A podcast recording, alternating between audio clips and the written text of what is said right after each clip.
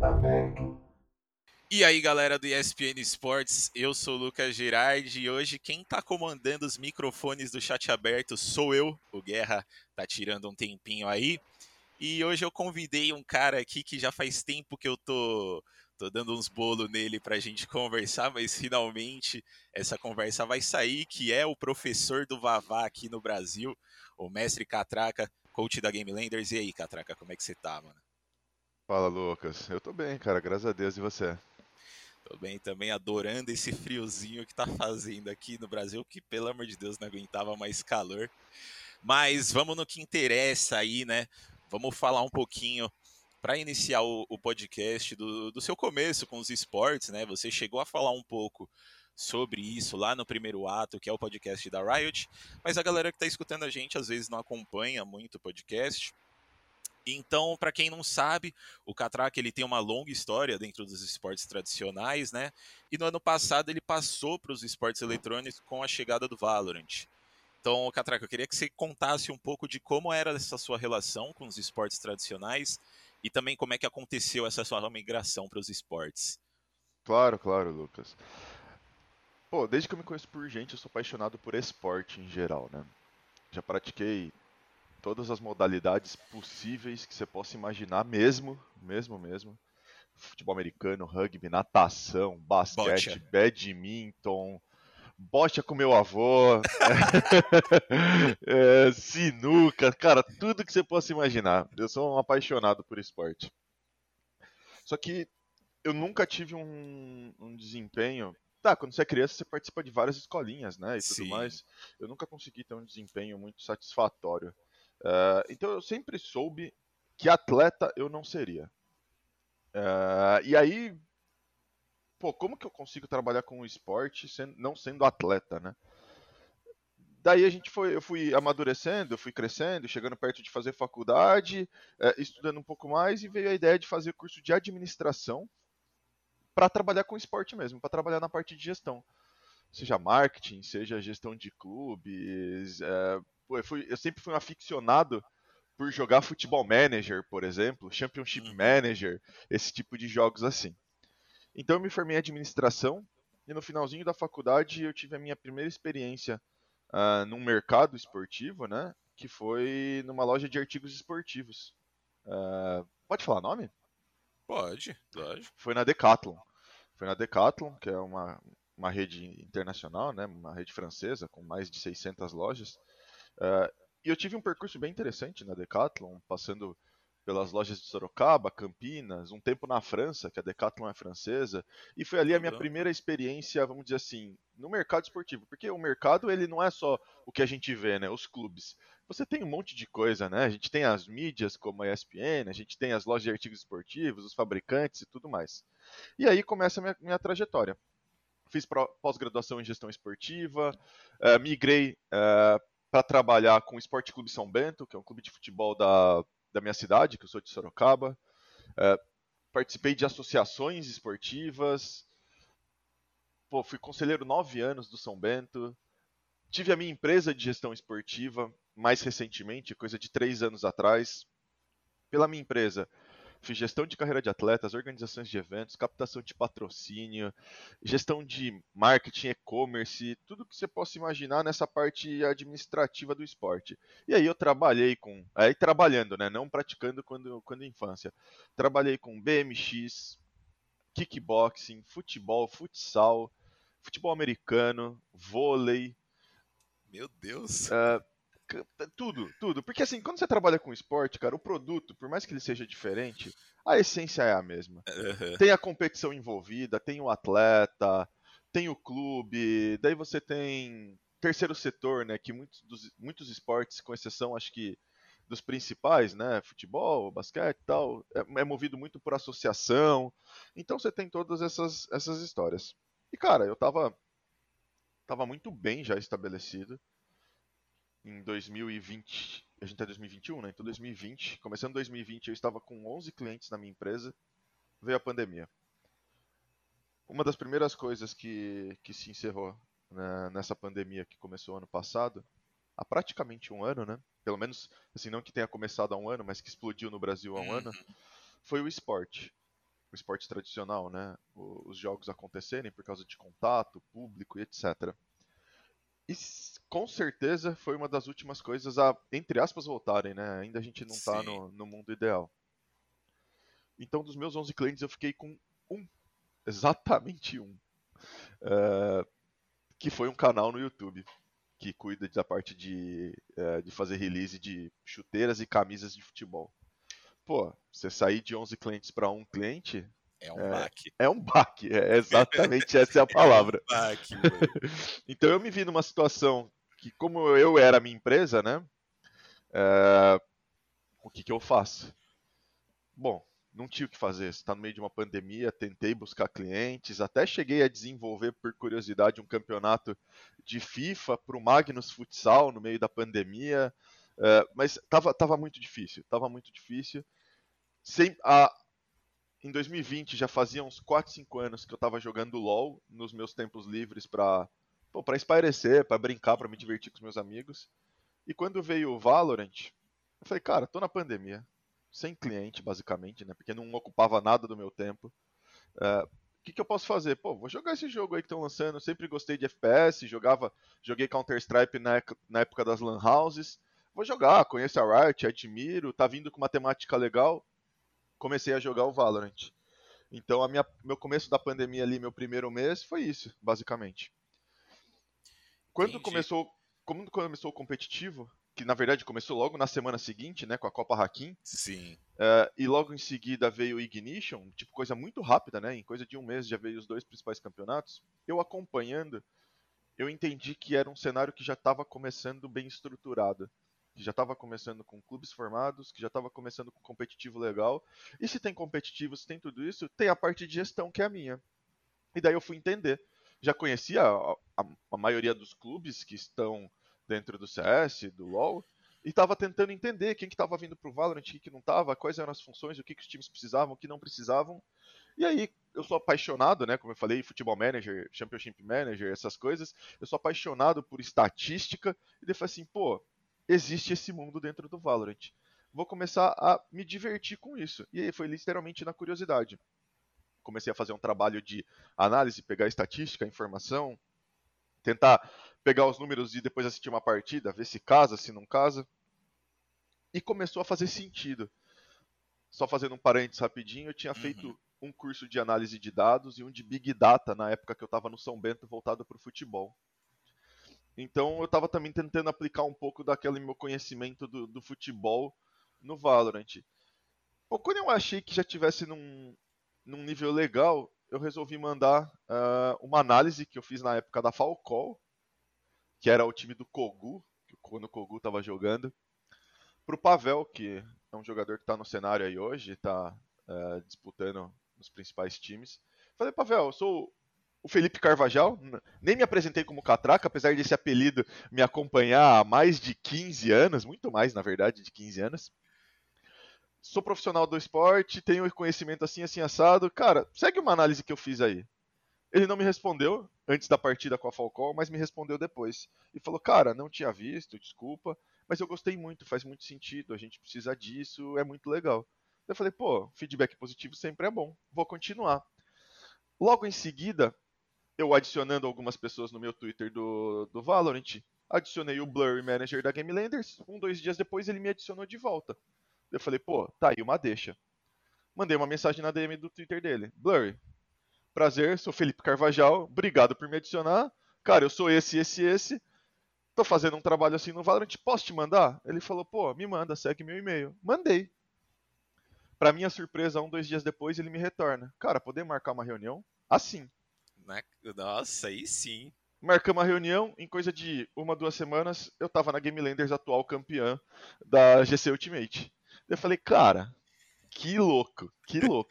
que reviravolta, né? E foi assim que eu entrei no Valorant. É, a gente pode continuar contando a história dentro do Valorant, mas foi assim que eu entrei, cara. Exatamente assim. Então a pandemia vai começou lá por abril, maio. Julho, agosto eu estava contratado como analista da Game Landers. Legal. E o que a gente pode tirar dessa história aí pra galera que quer trabalhar com os esportes, eu acho, né, que tenha um cara de pau, vão, mostre seu trabalho pra galera, né? Porque foi assim que você entrou, no, e eu acredito que é assim que muita gente entra no cenário, né? Ah, eu acredito bastante nisso também, viu, Lucas? É, pô, se você não mostrar o seu trabalho, as pessoas não vão fazer por você. Né? É. Não tem como, não, não adianta. E daí, até já recebi mensagens, né? Tipo, quando eu contei essa história outras vezes, pô, que coincidência, que sorte. Cara, até pode ter tido um pouco de cada coisa. Mas a sorte, a coincidência, essas coisas, pô, acompanham aquela pessoa que está buscando, né? Que está preparada. Então, se a gente considerar que eu estou há 10 anos trabalhando com esporte, é, até que ponto foi uma coincidência, né? Não é de hoje que veio esse conteúdo. Os caras, pô, como que você começou do nada? Eu falei, pô, do nada no, no, no e-sport realmente foi. Mas, pô, eu já tenho 30 anos, né? Então não é tão do nada assim. Realmente. E você falou aí que você passou por, mano, uma uma porrada de modalidades de esportes tradicionais, né? E eu acredito que você aprendeu muita coisa nesse tempo que você trabalha com isso.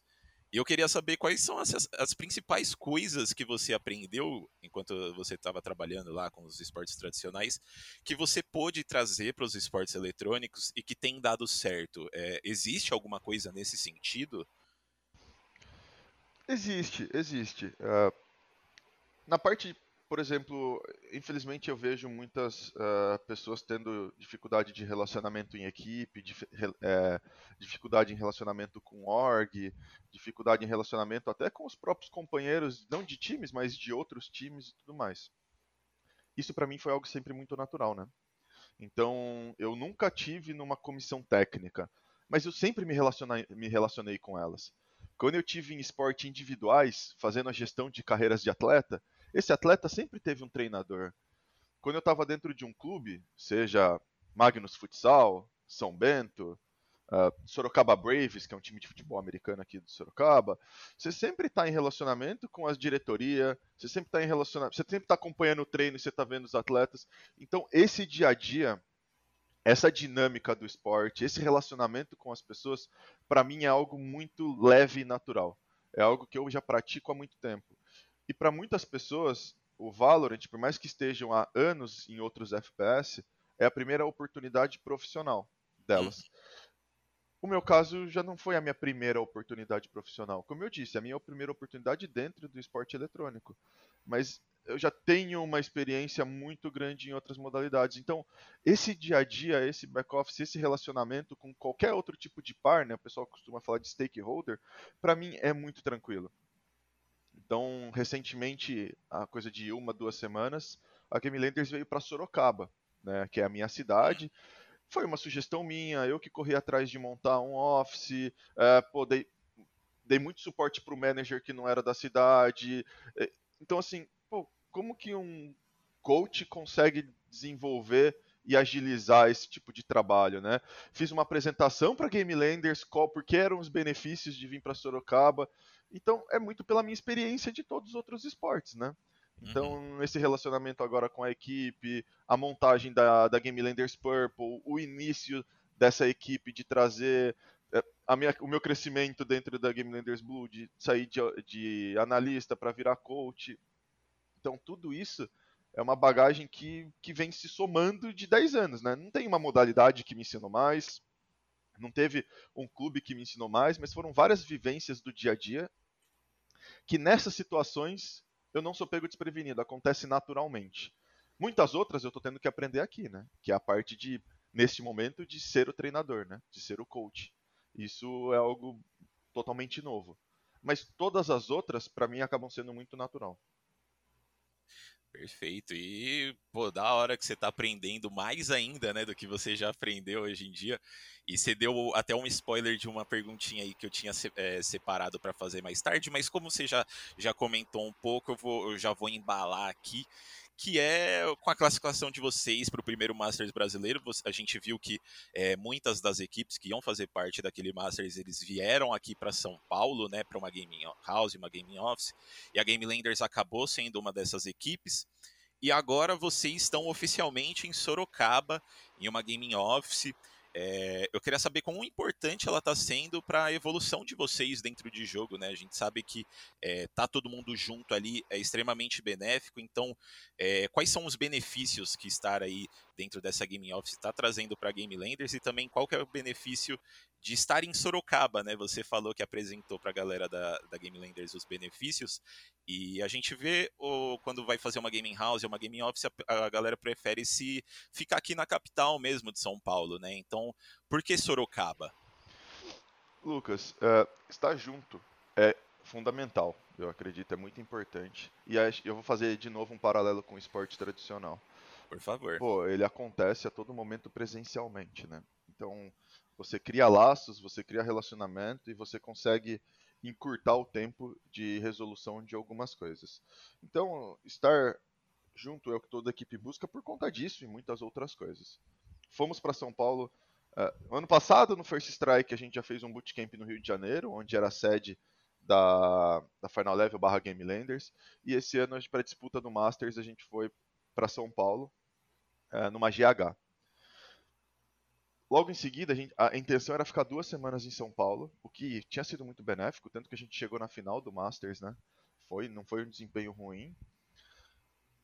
Só que logo em seguida a Riot lançou todo esse calendário uh, voltado para esse Masters da Islândia, muito em seguida, né? A, uhum. a, a final do Masters foi no domingo, a gente jogou, se não me engano, na segunda ou na própria terça. Acho que na terça. Eu, eu, acho que foi na terça mesmo. Então, assim, a gente teve um dia de descanso. Então a gente falou assim, pô, vamos continuar aqui em São Paulo. Já estamos aqui, é importante, queremos ir para a Islândia, vamos continuar. E aí, né, um, a situação que era positiva, acabou, não vou dizer que ela acabou ficando negativa, mas você estar em gaming house é muito complexo, muito delicado. E aí é uma novidade para mim. Eu nunca, em nenhuma modalidade que eu trabalhei, nenhuma situação eu morei e trabalhei dentro de um lugar. Porque isso você cria é, não só uma relação de trabalho muito forte, mas você passa a ter relações pessoais muito fortes. E aí você junta sete pessoas, dividindo tudo. Não só trabalho, mas a vida, banheiro, é, cozinha, sabe, tudo. Pessoas que nunca conviveram junto, que já têm quantos anos, sabe, de, de costumes e hábitos aí fica delicado. Então eu sempre fui um adepto a Game Office. A própria pessoal da Game Landers também. É que a gente não tinha uma saída naquele momento.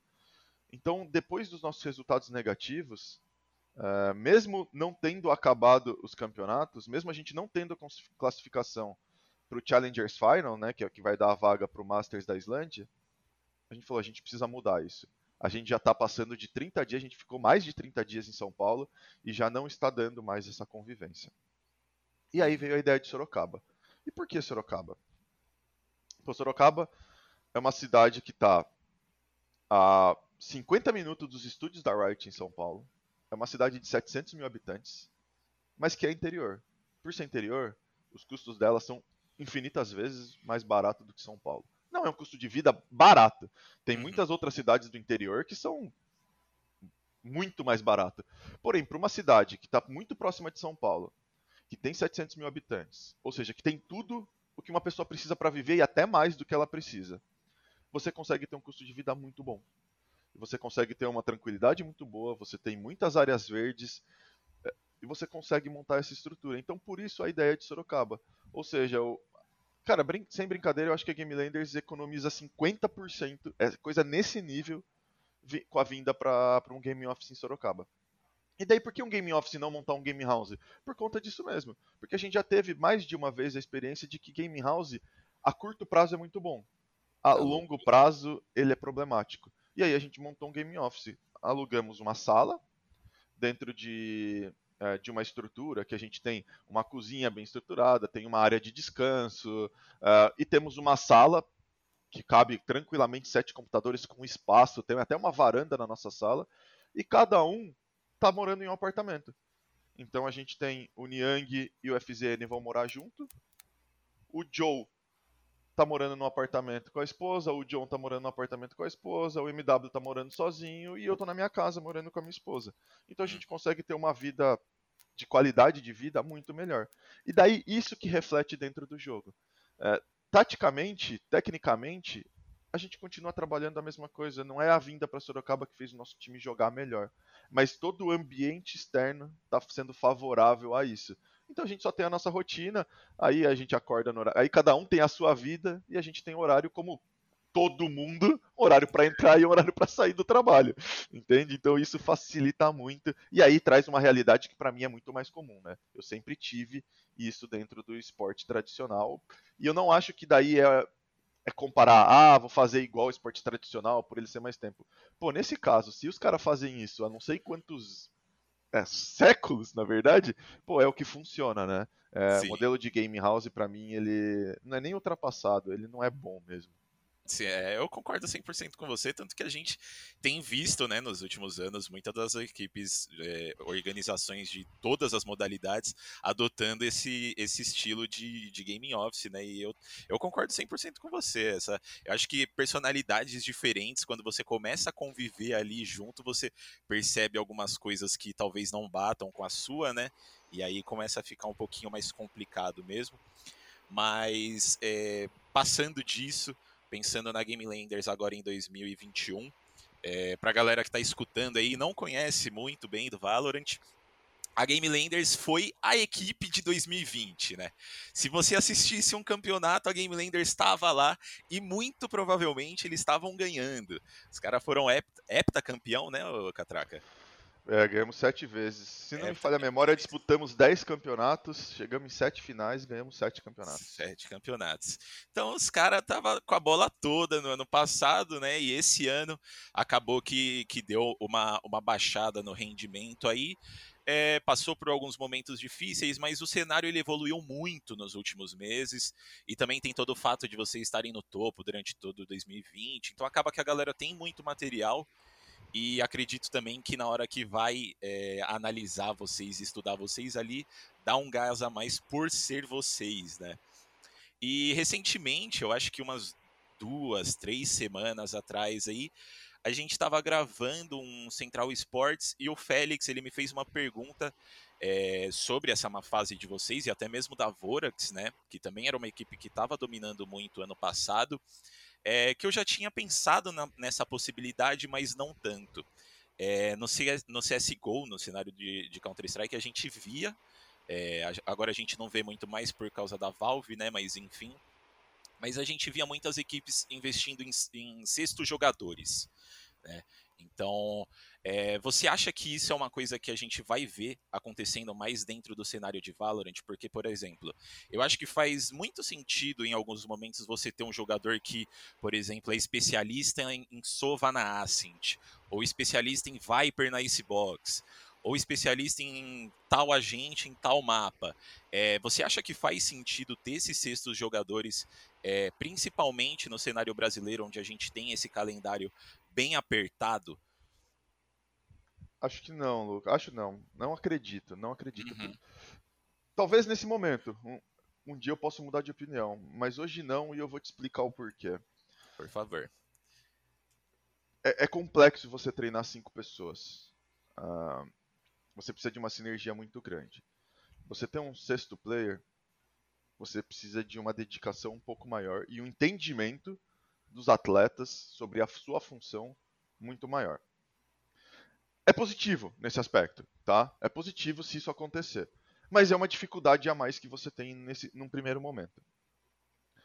Num segundo momento, uh, com os investimentos do Valorant, por melhores que sejam, ainda são iniciais, não deixa de ser um investimento pesado numa org tendo um sexto player. Sim. Mas para mim, os principais pontos não são esse. O principal ponto para mim são dois. Um, que hoje nós temos apenas 15 agentes, se não me falha a memória. Ou seja, numa média de 3 agentes por atleta. Não tem o porquê um atleta não ser especialista em todos os agentes da função dele. Sim. São poucos agentes. Fazendo um paralelo com o LoL, que é o que muita gente pensa, um atleta, um ADC, vai ter uma Champion Pool de 10, 12 é, campeões e não está nem, nem metade de todos os campeões que existem para a função dele. Então, eu acredito que não tem o porquê um atleta de nível profissional não ter maestria com todos os agentes que estão na função dele. Agora, o meu principal ponto talvez seja, se comparado com o CS, que é a questão de atualização, que é a questão de patch. Como que eu posso correr o risco de contratar uma pessoa, vou usar o seu exemplo, especialista em Sova na Ascent, se daqui duas semanas a Riot pode ir lá e nerfar o Sova? De uma, de uma maneira que torna ele inviável. E aí, o que, que eu faço com esse, sexto, com esse meu sexto player? Entende? Eu acho que é um risco muito grande. Você falou de uma Viper na Icebox, hoje ela tá forte, até ontem ela não tava. Então, eu acho que é um risco muito grande. É um risco muito grande que ocorre nesse momento. Que é uma dinâmica que não existe no CS. Os mapas estão daquele jeito há muito tempo. As armas são daquela forma há muito tempo. Então, ali há uma estratégia maior. Você tem uma possibilidade de mapas maiores. Você tem atletas no CS trabalhando há muitos anos a mesma coisa da mesma maneira. Então eu acredito que faça um pouco mais de sentido para o CS do que para o Valorant. Acredito que seja impossível? Não, não acho que é impossível você ter um sexto player no Valorant e você até encaixar em algum momento. Hoje, na minha opinião, não faz sentido nenhum. Eu acho que você tem mais dificuldade para trabalhar, eu acho que, são, que é mais investimento, eu acho que é um risco pela quantidade de agentes. Uh, então, assim, um sexto player, para mim, ele só vai fazer muito sentido se ele for multi-especialista também. Uhum. Entende? Se por algum motivo criar uma outra classe dentro do Valorant ou uma outra forma de jogar e esse cara dominar tudo isso. E daí você fala assim, bom, eu vou trazer esse cara com uma carta na manga. Mas para isso você precisaria ter mais mapas, precisaria ter mais agentes. Então eu acredito que ainda não seja o momento. Uhum. O ano que vem, provavelmente, já tenha sete mapas, já tenha passado de 20 agentes. Não sei se vai ser o momento, tá? Mas uhum. uh, eu acho que tem algumas características de jogo que dificultam muito essa, essa utilização de sexto player. Então, é, agora que você falou, realmente faz muito sentido. Realmente eu acho que o jogo ainda falta evoluir um pouquinho, né, pra gente conseguir chegar nesse, nesse patamar de ter seis jogadores para cada equipe. Mas agora, antes de começar essa próxima pergunta, eu vou ler uma frase é, rapidinha aqui para você escutar. É, a frase é a seguinte: Eu gosto de dizer que a minha interferência dentro da equipe é pré-jogo.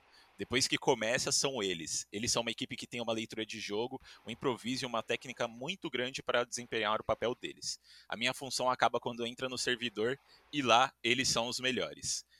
Essa, essa frase provavelmente você já sabe de quem que é, né? Mas é para os nossos leitores, o Catraca mesmo falou, ele, ele, ele respondeu isso na coletiva é, de quando a Game Landers foi campeã do First Strike, sobre a contribuição dele para o time, né?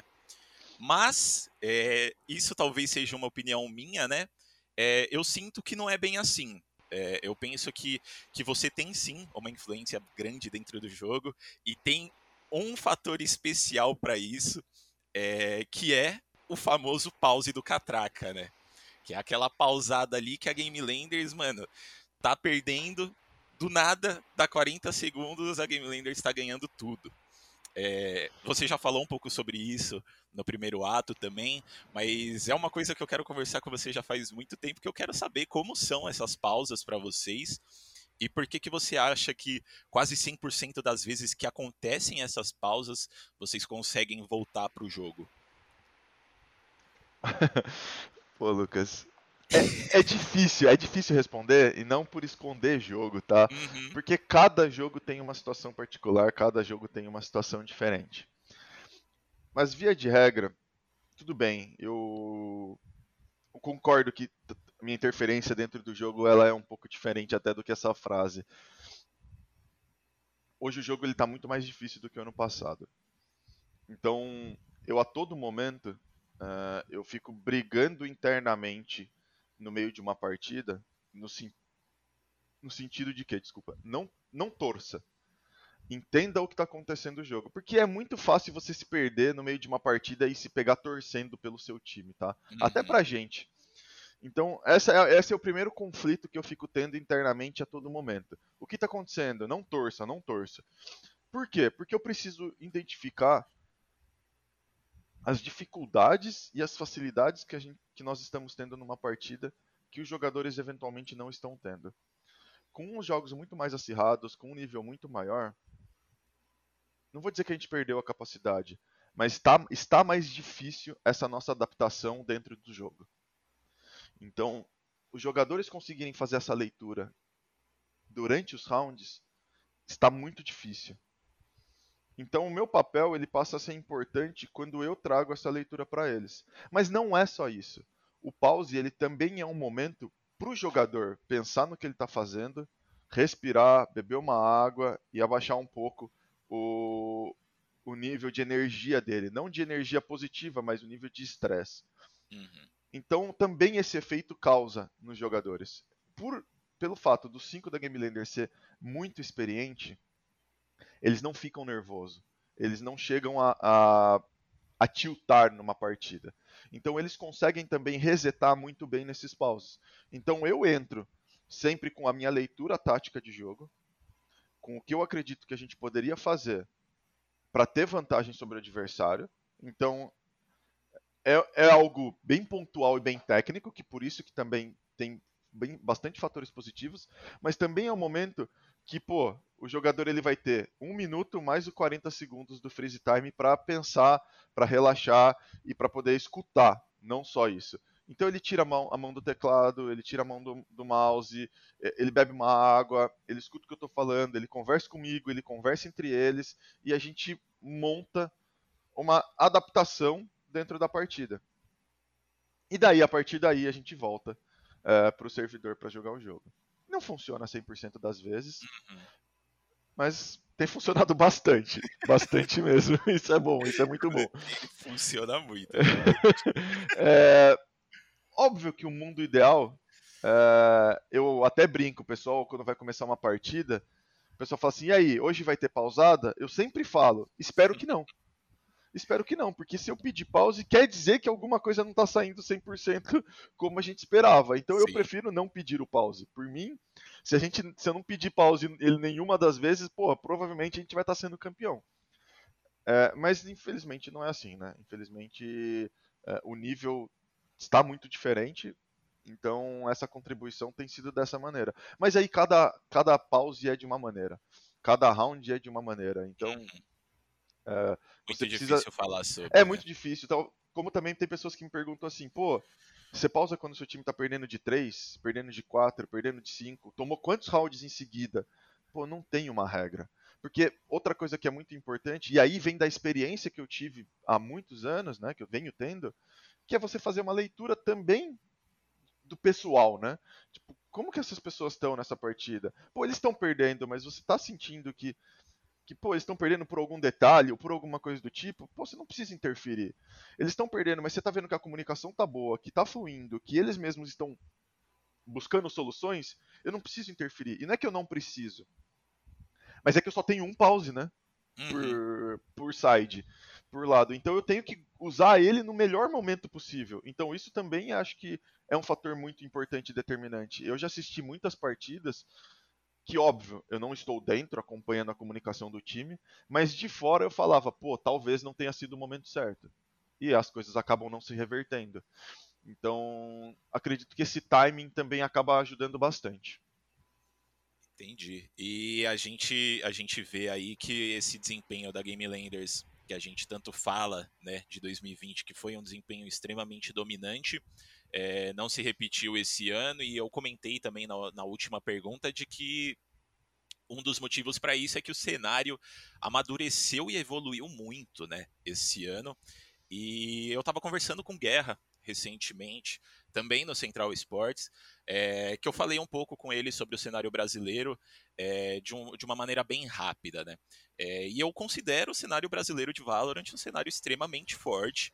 Eu não vou ser arrogante e falar que eu acompanho todas as regiões ferrenhamente para cravar com toda a certeza do mundo que o cenário brasileiro é o melhor é, dentro dentro do, de todos os que existem aí, né?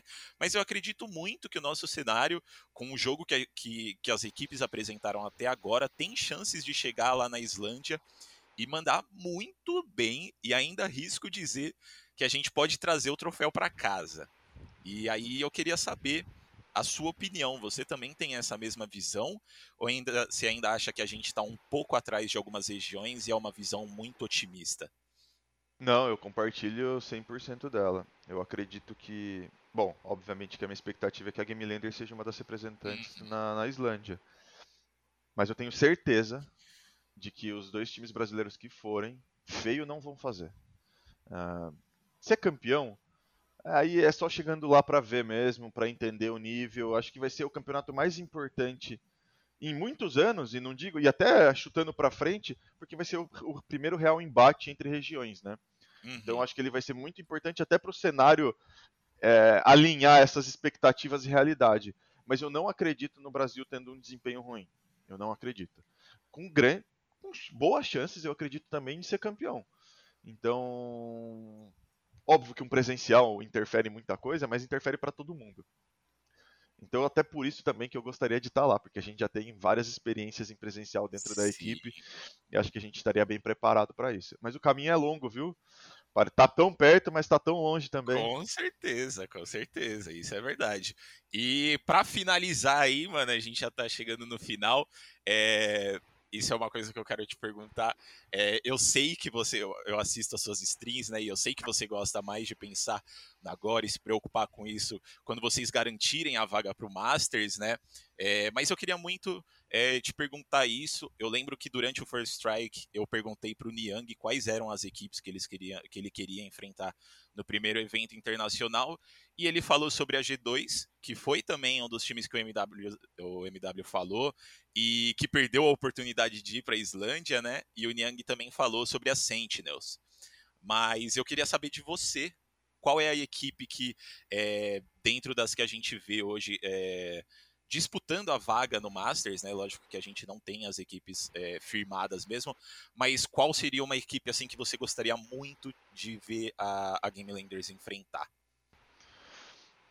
Ah, acredito que todos os tops do, do seu cenário seria bem interessante esse confronto. Seja uma Vision Strikers na Coreia do Sul, seja Absolute Jupiter uh, do Japão, a Sentinels, acho Uh, pô, ia ser muito legal, principalmente com o Tens lá, então, uhum. dos Estados Unidos. Pô, a G2, acho que, infelizmente, eu não acredito muito na classificação. Quer dizer, se não me falha a memória, nem chance mais eles têm. Né? É, eu acho que não tem chance. É, mas... Então, assim, mas, pô, uma FPX, por que não também por parte da Europa? Uh, então, eu acredito que essas grandes do, dos seus cenários para ter esses embates mesmo, né? Então, pô, Vamos, vamos, vamos ver região com região. Até por isso que essa vai ser uma característica muito grande desse Masters da Islândia, que diferente do Mundial, que você vai ter não só o top 1 do, do, seu, do seu cenário, é, esse, esse Masters vai ser muito curioso por isso, né? Ele vai ter praticamente só os top 1 do seu cenário. O Brasil vai ter top 1 e top 2, mas pô, a gente sabe que é tão parelho que não faz diferença Sim. no Brasil se ser top 1 ou top 2. Isso é a mesma coisa para a Europa e para os Estados Unidos. É, então isso vai ser muito legal. Eu acredito que todas as principais equipes de suas regiões vão ser interessantes. Até as equipes do LAS, a gente treina bastante com eles. Uh, pô, seria um prazer também estar enfrentando os times do LAS ou do Latam, que do Latam a gente nunca treinou, né? Da LAN, na verdade, né? Que é os times da, do México, Colômbia, a gente nunca conseguiu fazer um treino com eles. Seria legal pra caramba também esse, esse confronto. Pô, legal. E você comentou aí das Sentinels e do Tens, e realmente, assim, eu acho que esse é o confronto que eu mais estou esperando, porque ver o, o MWZera contra o Tens vai ser uma coisa, vai ser um show à parte, com certeza. E... Mas é isso aí, Catraca, como eu falei, a gente estava terminando aqui, já estamos batendo quase 40 minutos de papo. É, mano, queria agradecer demais, demais, demais a sua presença aqui, ter topado bater esse papo com a gente, que finalmente rolou. É... E queria deixar o espaço aberto aí também para você, como eu sempre faço nas entrevistas e vou fazer agora também no podcast, para você mandar um recadinho aí para a galera que te acompanha e acompanha a Game Landers também. Ah, eu que agradeço pelo convite. É, sempre é uma honra muito grande estar conversando com você, ainda mais aqui na ESPN. É um prazer muito grande, principalmente um canal que, pô, se eu falo que eu sou apaixonado por esporte desde sempre, aonde que eu acompanho? É sempre aqui, né? o meu esporte favorito no momento é beisebol, então não tem nem o que dizer. É, é a true. É, mas, pô, o meu recado acho que é um agradecimento. Eu tenho. Eu sou muito grato, muito grato mesmo com a maneira que a comunidade do Valorant me, me recebeu. É, foi uma mudança muito drástica na minha carreira, mas eu fui extremamente bem recebido eu tenho respeito de muitas pessoas, eu não tenho a experiência que, pô, que 90% do cenário dentro de um FPS. mas eles entenderam uh, que eu tenho experiências em outros esportes que eu posso agregar, então uh, é um agradecimento mesmo a 100% da comunidade, seja os casters, os atletas, as organizações, a imprensa, uh, porque tem sido uma experiência incrível essa minha dentro do Valorant e, e é muito por conta da comunidade, de todo mundo mesmo. É, eu não, não tenho palavras para descrever e obviamente a torcida, né? Que são eles que são eles os motivos da gente estar aqui. São os culpados, vamos dizer assim. se existe Game Landers, se existe Catraca como coach da Game Landers, é por conta da torcida, é por conta de todos os fãs do Valorant. Então, obrigado a todo mundo. Não só os que torcem para Game Landers, mas os que são apaixonados pelo Valorant. Continuem acompanhando, continuem torcendo pela gente, continuem torcendo pelo Brasil e continuem buscando fazer um cenário brasileiro de Valorant é, saudável e melhor do que os outros.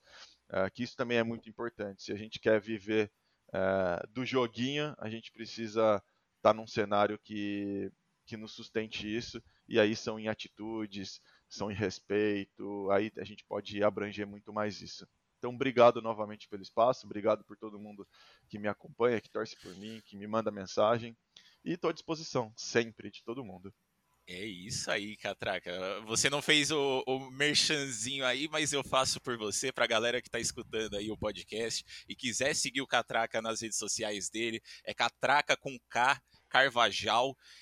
Catraca com K, não tipo Carol com K, tá? Só pra deixar claro pra galera, mas é Catraca Carvajal, o Catraca é com K. E na Twitch também, ele faz streams de vez em quando, bem da hora acompanhar ele lá. Então sigam o Catraca aí, que o, o conteúdo que ele posta também é sempre muito legal. Espero que vocês tenham gostado aí desse chat aberto que a gente fez hoje. E até a próxima, galera. Tchau, tchau. Valeu, tchau, tchau.